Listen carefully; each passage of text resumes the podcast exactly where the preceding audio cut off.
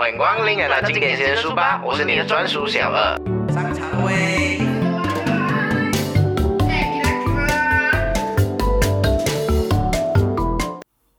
勿忘初心，回到原点，我是你的专属小二。今天我们继续分享《戒了吧拖延症》的第七章：拒绝借口，心不难，事情就不难。在论文的面前，有没有借口，体现出一个人对待生活或者是工作的态度是积极还是消极。同时，也决定了一个人的成功还是失败。消极的人会选择找借口，逃避任何遇到的问题还是困难；积极的人却面对它，找出解决的办法。也就是因为失败者和成功者拉开了距离，失败也罢了，做错也罢了。再好的借口，对于事情本身没有一点好处。无论什么样的人，如果为自己找借口，就等于为自己打开了一扇通往失败的大门。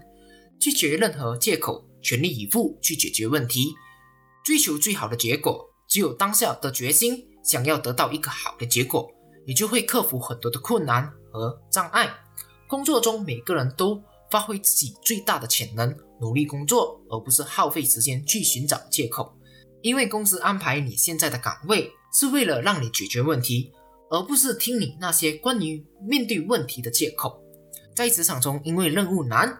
而找借口的人总是会被社会淘汰。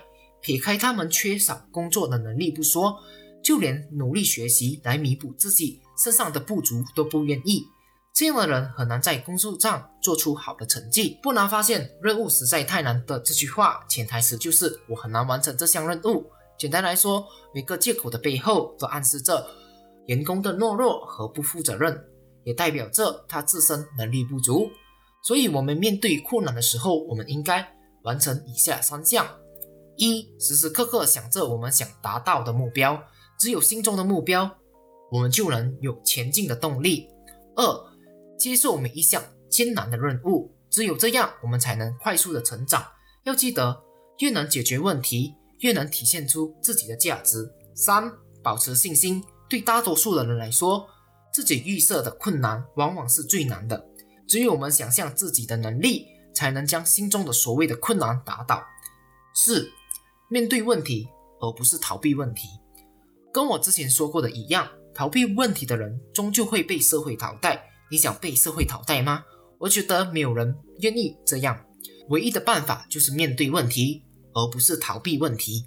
优秀的员工面对问题的时候，还是面对困难的时候，是没有任何的借口。因为他们知道，越能解决问题，就能体现出自己的价值。问题在抱怨的人的面前就是绊脚石，在行动人的面前就是成功的垫脚石。要成功还是失败，其实都是自己的选择。戒了吧拖延症的第七章，我就分享到这里。如果有任何的问题，可以把你的问题写在留言区下，我们做一个交流。我的频道主要是和大家一起学习以及成长。我们是经典先生书吧，我们下期见啦，拜拜。